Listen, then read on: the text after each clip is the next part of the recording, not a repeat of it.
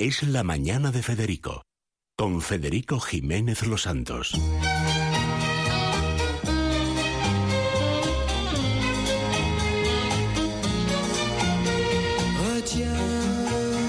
la nuit pour nous deux jusqu'à la fin du monde.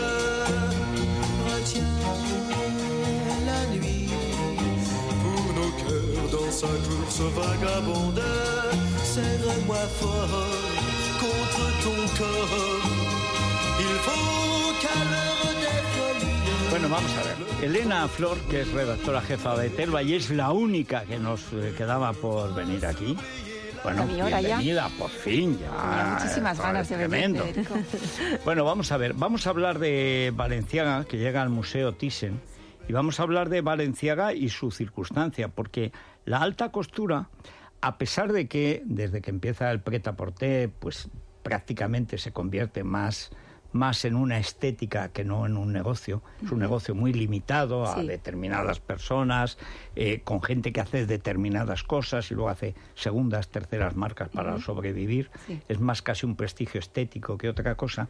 Pero haya quedado, porque los que crean, los que innovan, son los grandes. Luego ya, bueno, como ahora se hace, se hacen segundas, terceras y cuartas versiones de cosas Bueno, muy realmente las grandes ¿no? marcas viven de sus negocios de cosmética, de bolsos, de gafas de sol. La Sí. alta costura está reservada a muy poquita gente. Bueno, pero es verdad que eso crea una marca que da un prestigio social que luego se utiliza y se hace dinero, pues a lo mejor con las pulseras. Bueno, o los bolsos, los bolsos que es de las cosas que más dinero dan. Bueno, pero cuéntanos, eh, eh, ¿qué es Valenciaga? Valenciaga en el Thyssen, el reportaje que hace Telva, los, el reportaje que hacéis, la entrevista a Blanca eh, Escribá de, de Romaní, a Ana María Chico Guzmana, que es, la- es de Mimoki, o sea, cuéntanos Valenciaga y las últimas así novedades de Telva, del último número.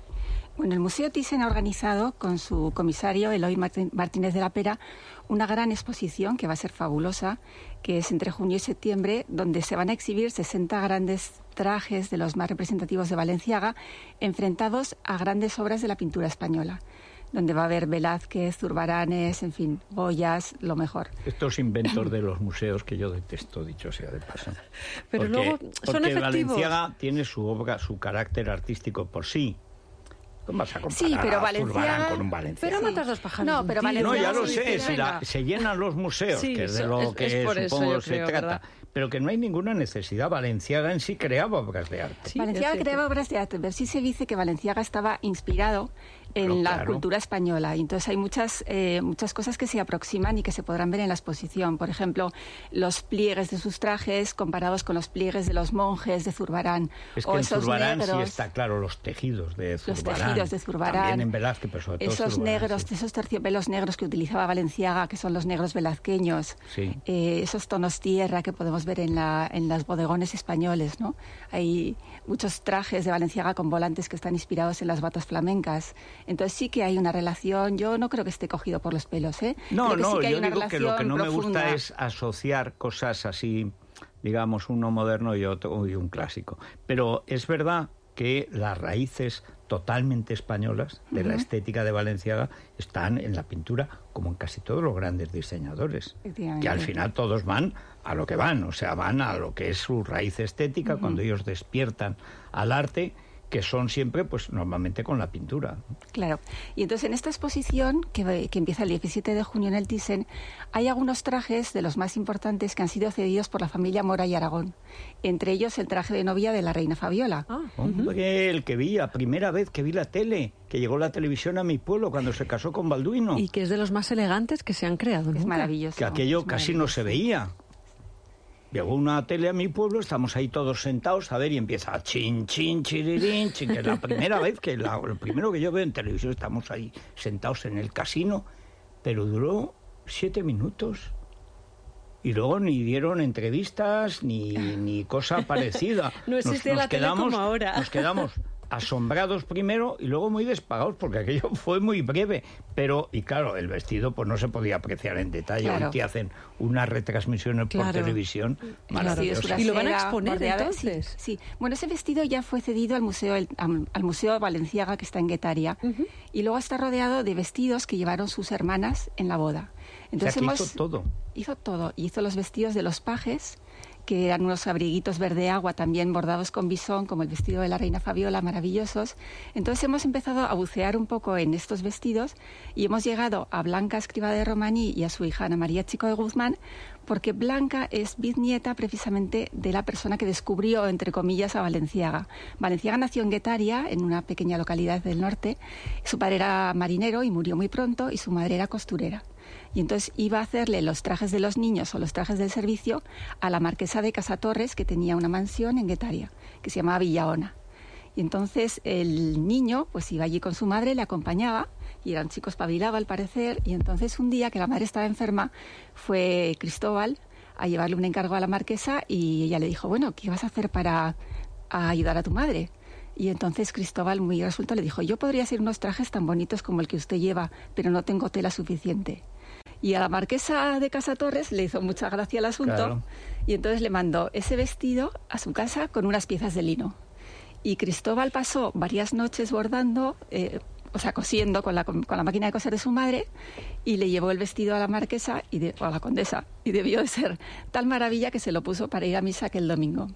Y se dio cuenta del potencial de es ese es una niño. historia, o sea, la porquería de guiones que tienen las series en España, esta es, Es una historia. Es una historia preciosa que me contó Blanca y que recoge Miren Arzayus, que fue, eh, fue la directora del Museo Valenciaga en, en Guetaria, y recoge en un libro maravilloso que ha escrito sobre Valenciaga que se llama La Forja, eh, La Forja de... Bueno, no me acuerdo ahora, pero es maravilloso y, y entonces allí recoge toda esta historia temprana de Valenciana de cómo sale a la luz su talento y luego la marquesa de Casa Torres y, su tenía madre... entonces? Él tenía 12 años cuando Con sucedió esta 12 anécdota. años, Claro, es sí. que, que- Sí. que vale, vale. Es o sea, que ellas consiguieron que le cogieran en alguna casa en San Sebastián para que empezara a trabajar y porque entonces claro hay que ponerlo todo en contexto. San Sebastián era el sitio donde veraneaba la reina Cristina, Sí, sí. la reina regente, luego Victoria Eugenia y luego Biarritz está al lado y en Biarritz de veraneaba, bueno, era- estaba Eugenia de Montijo y luego toda la aristocracia pasaban, que francesa. pasaban dos veranos. Ahí está la famosa anécdota siendo eh, Pepote de la Borbolla, abuelo, que estaba ministro de jornada, como se decía, del rey Alfonso XIII. Joven, debía ser por los, al principio de su reinado. Y, y entonces le dice, Pepote, que le acaban de dar 44 grados en Sevilla. Dice, señor, la que me estoy perdiendo. A menos. Pero es verdad que Sebastián era con Franco igual, ¿eh? Sí. Pues veraneaban allí y claro, entre eso y el sur de Francia, Claro, pues aquello era claro, lo mejor claro. de lo Allí era caro donde era estaban- allí. allí era donde estaba toda la aristocracia. Y entonces Cristóbal Valenciaga, que iba a la casa de la marquesa de Casa Torres, podía ver, porque eh, a la casa de la marquesa llegaban todas las señoras vestidas de Worth, de los mejores eh, modistos de París. Y entonces él podía ver cómo vestían las señoras y, y se metía por allí, se metía en el armario de, de la casa y podía ver los trajes y las telas, ¿no? Y la riqueza de los diseños. Y además en esa casa había grandes obras de arte, porque el, ma- el- el conde era eh, coleccionista. Estoy diciendo conde y marqués, pero me estoy haciendo un lío, Bueno. pero bueno, da lo mismo. Y, y era un gran coleccionista, tenía obras de Velázquez, de Juan Pantoja de la Cruz, tenía Goyas. Y Entonces esto inspiró. formó eh, un poco también eh, la cultura del niño, ¿no? Y el interés por, por hacer grandes cosas, por ser un artista, de alguna manera. Y entonces él estuvo también trabajando en Francia, eh, en, en algunos talleres, y en 1917 ya abrió su propio taller en San Sebastián, donde la marquesa de Casa Torres y su hija, que luego fue la condesa de Casarriera, eh, fueron clientas desde el momento uno, ¿no? Y, y les mandaron a todas sus amigas, en fin, no hubo una sucesión ahí. Entonces, siguiendo el árbol genealógico de esta familia, hemos llegado hasta Blanca Escriba de Romaní, que además es sobrina, como decíamos, de la reina Fabiola. Porque la reina Fabiola tenía siete hermanos que eran todos muy simpáticos, entre ellos Jaime de Mora y Aragón, que es uno de Menudo, los- aquel bueno. Sí, sí, sí. Sí, sí. sí, sí, sí, que era un bombiván. Y de hecho ni siquiera le invitaron a la boda, por miedo a Porque que. La a montara. que hubiera un escándalo, porque su padre ya habí- tuvo que publicar un anuncio, supongo que en el ABC de la época, diciendo que no se hacía responsable de las deudas que dejaba su hijo Jaime Que iba en dejando. casinos y en hoteles, ¿no? Entonces llegamos al momento de la boda de Fabiola, donde ella se casa vestida de Valenciaga, porque su madre era la gran clienta de Valenciaga, su madre la condesa de Casarriera. Y todas las hermanas van vestidas de Valenciaga con estos vestidos que vamos a poder ver en la exposición.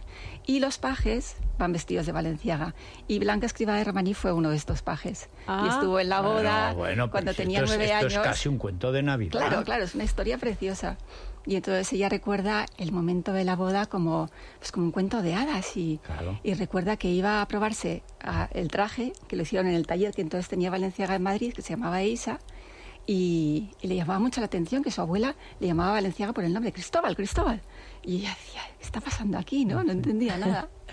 Y, y bueno, pues todas esas historias familiares las hemos ido desgranando en la revista. En el Telva de, de este mes. Pues hay que perfecto. comprarlo, es Claro una que sí. historia, pero maravillosa. Preciosa historia, efectivamente. Bueno, pues eh, enhorabuena, Elena, y vuelve, vuelve.